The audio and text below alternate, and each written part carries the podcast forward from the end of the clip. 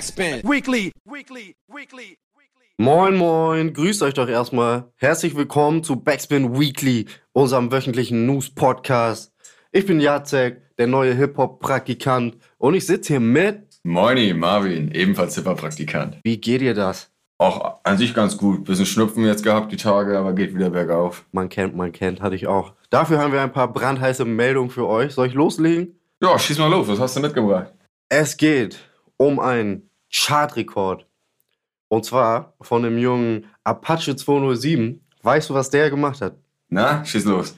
Der hat mit seiner Hitsingle Roller den Song Last Christmas von Wham abgelöst, indem er sich 162 Wochen lang mit dem Song in den Charts gehalten hat. Last Christmas abgehängt mit 161 Wochen. Ach, krass. Obwohl Roller insgesamt nur eine Woche auf Platz 1 überhaupt in den Charts gewesen ist, auf lange Sicht. Ähm, aber trotzdem krass. Insgesamt auch nicht das erste Mal für Apache, dass er überhaupt in den Charts war.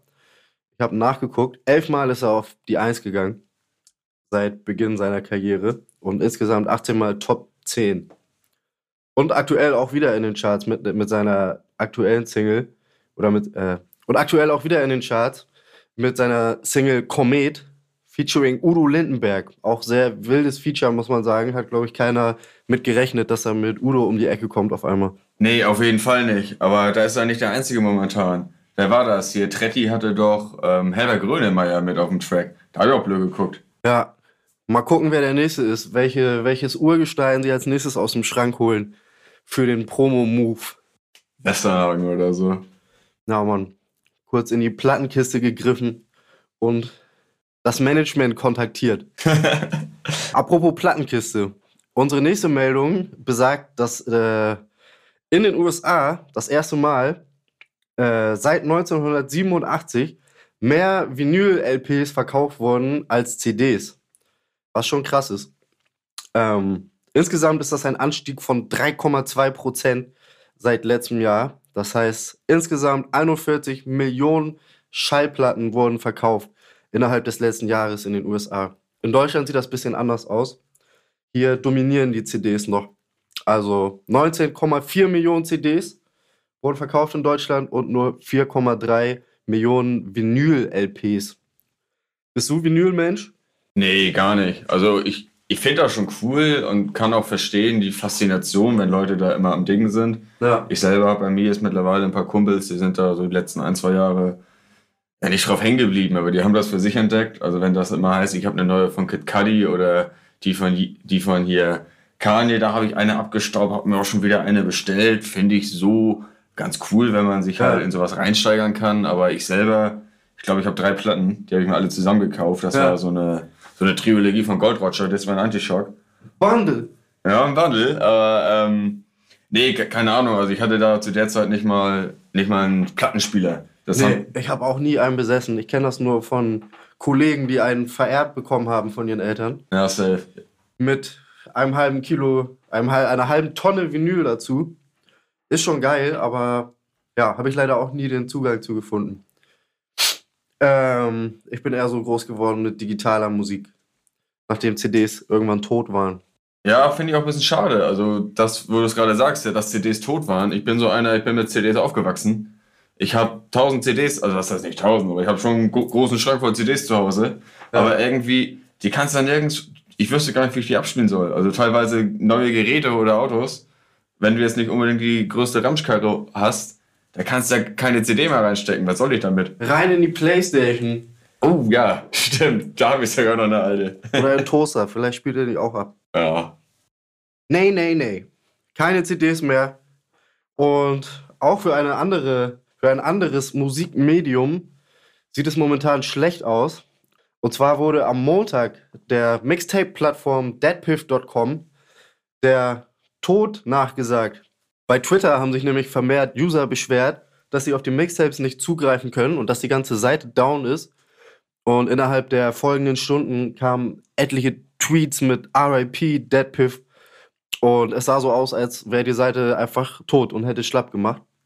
Für die, die vielleicht nicht im Bilde sind, deadpiff.com ist eine Website, die es seit 2005 gibt und die so ein bisschen der Vorgänger von SoundCloud und Spotify gewesen ist und gleichzeitig aber auch die CD irgendwo abgelöst hat. Damals, in den guten alten Zeiten, ähm, musste man sich Musik tatsächlich noch runterladen, weil man sie nicht streamen konnte. Und Deadpiff war da eine ganz gute Anlaufstelle, weil sehr viele bekannte US-Rapper dort Alben und Mixtapes zur Verfügung gestellt haben, die man sich da umsonst downloaden konnte. Sehr viele legendäre Namen waren dabei. Das war so die Zeit, als Wiz Khalifa large war. Der hatte ein paar legendäre Veröffentlichungen auf der Website. Kush and Orange Juice zum Beispiel. Hast du das gehört? Äh, nee, Kush and Orange Juice tatsächlich nicht, aber ich habe mir damals auf Dead Piff ähm, Flight School auch runtergeladen. Flight School, ja, das habe ich auch gepumpt. Sehr viele Sachen von Lil Wayne gab es da. Zum Beispiel die Dedication-Reihe. Oder von Meek Mill, die Dream Chasers äh, Mixtape-Reihe war auch sehr krass. Ja, safe. Oder ein anderes legendäres Release, was glaube ich auch durch Dead Piff bei vielen Leuten auf dem Handy gelandet ist, war das Mixtape Live Love ASAP von ASAP Rocky. Auch ein legendäres Tape, was ihr euch auf jeden Fall anhören müsst, falls ihr das noch nicht kennt. Lange Rede, kurzer Sinn. Dead Piff ist auf jeden Fall nicht tot. Sie haben am selben Abend ein Statement auf Twitter veröffentlicht, dass es lediglich technische Schwierigkeiten auf der Website und auf der App gibt, dass sie aber trotzdem parallel dazu Updates auf YouTube hochladen und dass auch die App bald wieder funktioniert und die Website. Wir atmen alle auf. Die Mixtapes sind nicht weg. Man kann sich das weiterhin anhören. Ja, Mann. Was ging sonst noch die Woche? Ähm, der Heidelberger Rap rund um Torch, Tony L. und den Stieber Twins wurde zum deutschen Kulturerbe ernannt. Also die Jungs haben, wer die nicht kennt, das sind Hip-Hop-OGs der ersten Stunde. Die haben Tür und Fenster geöffnet für deutschen Hip-Hop. Nicht nur das Fenster zum Hof. ähm, das ist so, sozusagen das, ja, das Bietigheim, das Bietigheim-Bissing der 80er Jahre. Hip-Hop-Mecca. Ja, soweit ich weiß, war Heidelberg eine der ersten deutschen Städte, in denen es wirklich so eine Hip-Hop-Szene gab. Auch schon in den 80ern. Ich habe das auch gelesen.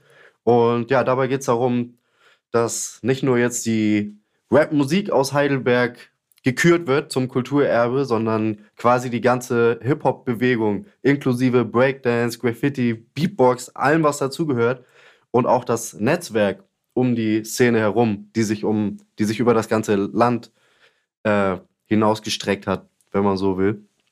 Für die, die vielleicht die UNESCO nicht kennen, das ist ein Verein der UN, die sich darum kümmern, den Frieden zu wahren auf der Welt.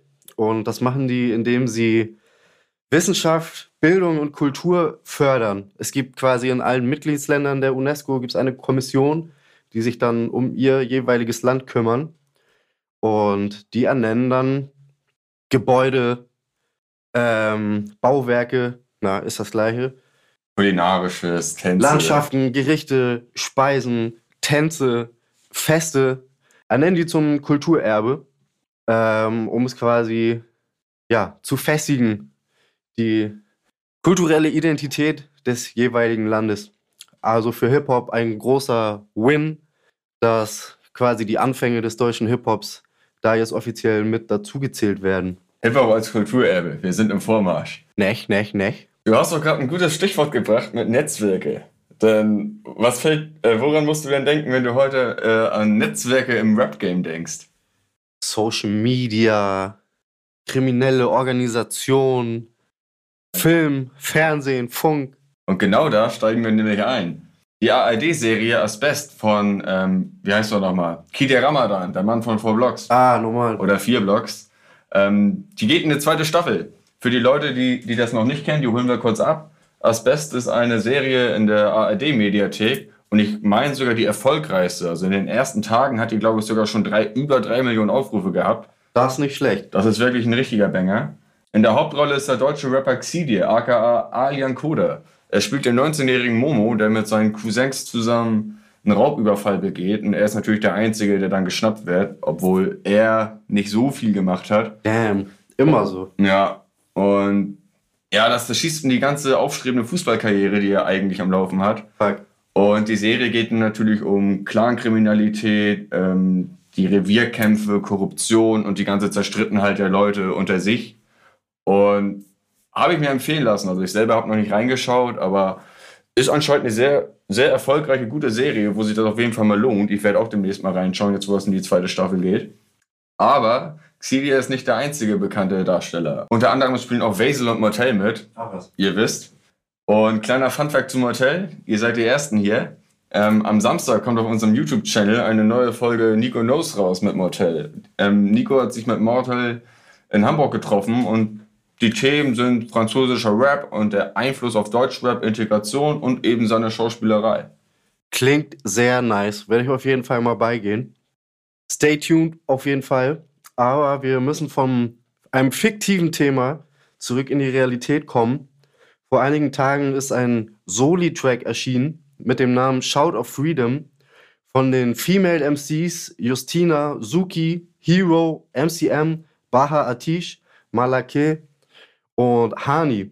Und auf diesem Song solidarisieren die Rapperinnen sich mit ihren im Iran zum Tode verurteilten Rapperkollegen Tomash und Saman Yassin, die inhaftiert wurden im Iran und vom dortigen Regime zum Tode verurteilt worden sind. Was genau mit den beiden jetzt passiert, ist noch unklar. Es sieht auf jeden Fall nicht gut aus. Genau, ähm, Tomash und Saman Yassin haben bekanntlich bei den Protesten gegen das Regime, bei den Aufständen ganz vorne mitgestanden und gefilmt und auch die Leute, die, die Köpfe des Regimes direkt angesprochen und auch Tracks gegen sie veröffentlicht, wie zum Beispiel den Track ins Deutsche grob übersetzt, äh, Rattenloch, wo sie auch sagen, das Regime soll sie zurück in ihr Loch verkriechen. Und das ist natürlich vom Regime nicht so gut aufgenommen worden, weil ja, ist halt ein klarer Diss, ne? Das sehen die nicht so gerne. Die verstehen keinen Spaß. Und dementsprechend haben die auch direkt die beiden Rapper ähm, verurteilt für den Krieg gegen Gott. Und das wird im Iran mit der Todesstrafe geahndet. Und seitdem weiß man leider nicht, was mit den Jungs passiert ist. Und wir sind natürlich alle bei denen. Und genau deswegen ist auch der Soli-Track entstanden von der Organisation, also die dahinter steht, die, die Organisation United for Iran das ist eine unabhängige gemeinnützige Organisation, die sich für Menschenrechte im Iran einsetzt und für demokratische Reform und allgemein die Förderung von bürgerlichen Freiheiten im Land. Und genau. Lohnt sich zu supporten auf jeden Fall. Safe, safe. Und genau, checkt das aus, ist auf YouTube, verlinken wir euch alles, die Künstler auch. Und in dem Sinne, schaut hin und schaut out. Peace! Backspin. Weekly, weekly, weekly.